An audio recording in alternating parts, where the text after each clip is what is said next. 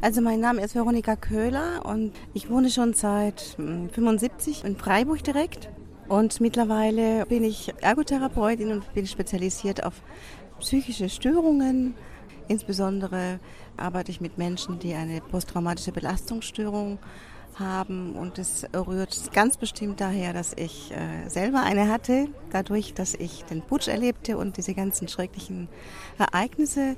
Vielleicht kannst du erstmal für auch die jüngeren Hörerinnen und Hörer, das ist ja für mich auch, ich hatte ja auch in der Zeit noch nicht gelebt, äh, erklären, wie war denn die Situation in Chile kurz vor dem Putsch und dann, wieso mussten so viele Leute emigrieren? 1970 wurde Allende demokratisch gewählt der eigentlich eine große Veränderung im Land bewirken wollte.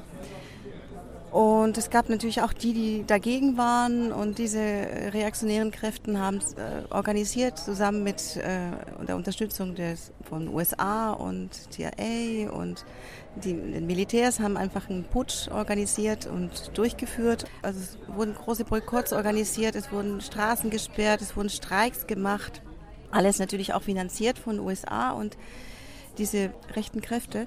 Es war einfach unmöglich für diese für USA zuzulassen, dass ein Land in Lateinamerika sich selbst organisiert und eine andere Art von System errichtet. Und das war der Grund, warum das Ganze wirklich so finanziert wurde, auch von deutschen Unternehmern und so weiter. Also es war also alles, was gegen den Fortschritt und die Autonomie eines Landes sich ausgedacht hat, um das zu verhindern. Und ein, in letzter, also letztendlich ist ein Putsch das, Mittel der Wahl sozusagen. Und so wurde es auch in Chile gemacht. Der Präsident wurde im Palast bombardiert. Er hat sich das Leben genommen. Viele Menschen wurden verhaftet, getötet, ohne Rücksicht auf Alter oder Geschlecht oder Klassenschicht. Es war einfach jeder, der links gedacht hat und diese, diese Regierung unterstützt hat, wurde einfach vernichtet oder verhaftet, verschwunden. Verschwunden, desaparecidos. Allende ist ja gewählt worden, also ein Großteil, oder die Mehrheit der Bevölkerung muss ihn ja unterstützt haben und muss in dem Fall auch ein Stück weit äh, ja, die, die Regierung gestützt haben. Das ist ja ein ein unglaublicher Krieg gegen, die, gegen einen großen Teil der Bevölkerung. Wie war denn dann die Situation ähm, für die Flüchtenden? Also wenn man das Land verlassen wollte, was gab es da für Probleme, was gab es da für Möglichkeiten? So viel ich weiß, also die Leute, die es äh, relativ äh, schnell noch reagieren konnten, konnten auf äh, Botschaften gehen, in Botschaften flüchten und Asyl beantragen. Sehr schnell wurde das natürlich auch gesperrt. War ja ganz klar, dass es auch verhindert werden sollte. Viele wurden einfach in Folterzentren gebracht. Also die Leute wollen, wollten fliehen, wollten sich retten und äh, das war eigentlich der Grund, warum so viele Menschen das Land verlassen mussten. Es war erstmal so eine große Welle, so schnell wie möglich raus. Jeder, der noch nicht identifiziert worden war oder nicht gefasst werden konnte, oder das, das, ich nehme an, das war erstmal sehr chaotisch. So kam es auch, dass mein Vater und mein Bruder eben verhaftet worden sind. Und nachdem sie natürlich viele Wochen verschwunden waren, und in Isolationshaft sich befanden und auch schwerst gefoltert worden sind, beide, wie viele andere auch, gelangt es meiner Mutter, sich mit den Botschaften von Frankreich in Verbindung zu setzen, weil mein Vater äh, äh, französischer Abstammung war und auch deutscher Abstammung.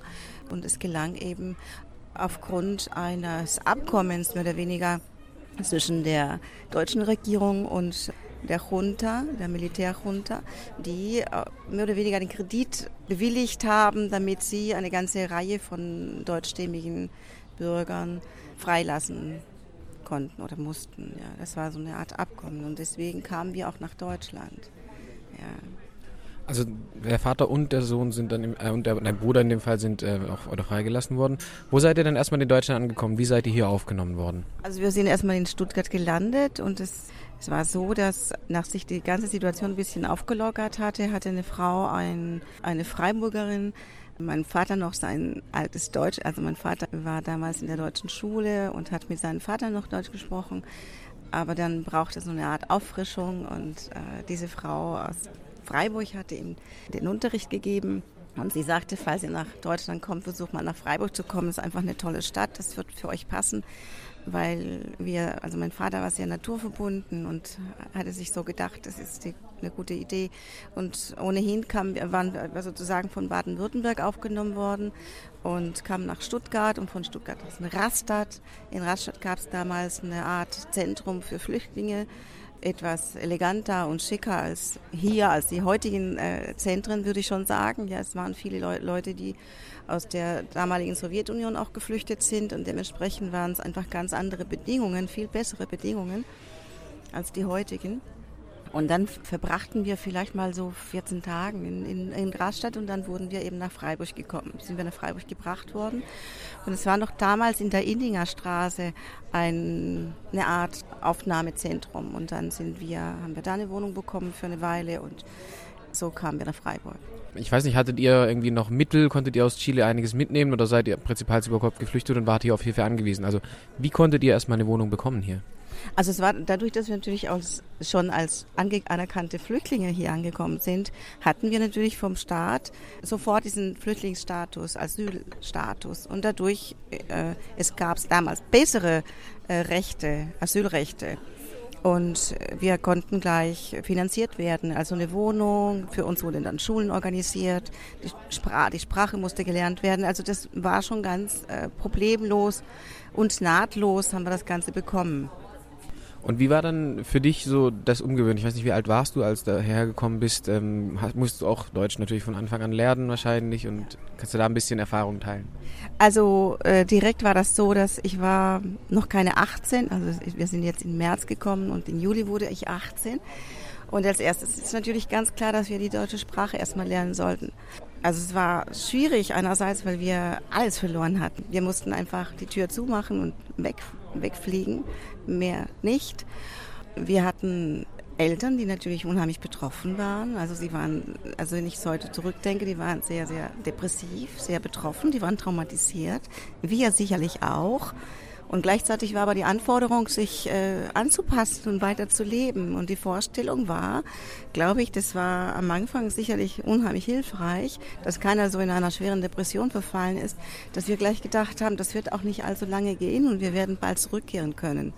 Also äh, wir lebten ganz sicher mit dieser Vorstellung, es ist eine, eine, eine Übergangsphase. Es wird nicht so lange gehen, obwohl wir natürlich auch Erfahrungswerte hatten, wie zum Beispiel die Franco-Diktatur in Spanien, ähm, die 40 Jahre lang gedauert hatte und gerade ein paar Jahre später oder ein Jahr später nach unserem Ankommen hier erstmal äh, zu Ende ging. Und wir hatten schon gleich, es war unser Parameter und wir haben gesagt, es wird so sicherlich nicht sein wie damals Spanien. Wir werden ganz bestimmt innerhalb von den nächsten fünf Jahren wieder dort sein ich glaube, wir konnten noch gar nicht den Ausmaß dieser Zerstörung einschätzen. Also ich glaube, das können wir heute sehen, dass Chile ist heute, wird immer noch von der Verfassung, die Pinochet hinterlassen hat, regiert sozusagen, reglementiert und geregelt.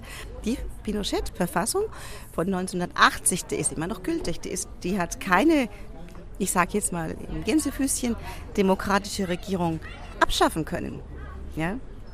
Kannst du vielleicht noch auch was zu dem Verhältnis jetzt, nach diesen 40 Jahren? Also du hast gesagt, dein Bruder ist zurückgegangen, hast du Chile wieder besucht, hast du da äh, noch engere Kontakte? Wie hat sich die Familie da dann mit arrangiert mit dieser Situation, dass es einfach nicht aufhören wollte mit dieser, ja, mit dieser Pinochet-Regierung?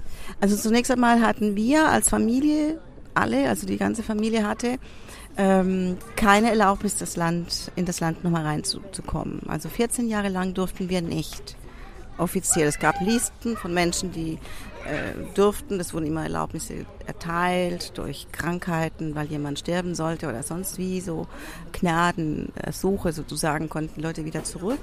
Als es möglich war, also wir haben nicht darum gebeten, aber dann wurden diese Listen aufgelöst sozusagen und dann konnten wir auch. Und dann begann meine Familie so peu à peu Chile wieder zu besuchen. Also da Kontakte wieder zu knüpfen und so weiter. Ich, ich selbst bin nur viermal in diesen, innerhalb dieser 40 Jahren dort gewesen. Ja, also meine anderen Familienmitglieder, die sind, die haben eine andere Beziehung hergestellt und mein Bruder, der äh, eigentlich noch während der Diktatur zurückgekehrt ist, weil er eigentlich organisiert war und hat sich äh, den Widerstand angeschlossen und ist zurück und konnte glücklicherweise nicht oder musste nicht verhaftet werden, wurde nicht aufgedeckt und oder nicht verhaftet und ähm, dann kam eben dieses äh, diese Nein-Bewegung, also praktisch eine Art Plebiszit stattgefunden hat und die Leute für weg mit Pinochet äh, bestimmt haben. Ähm, ja, hat sich sein Leben wiederum normalisiert und hat dann dort wiederum eine Familie gegründet und, und so weiter. Ja.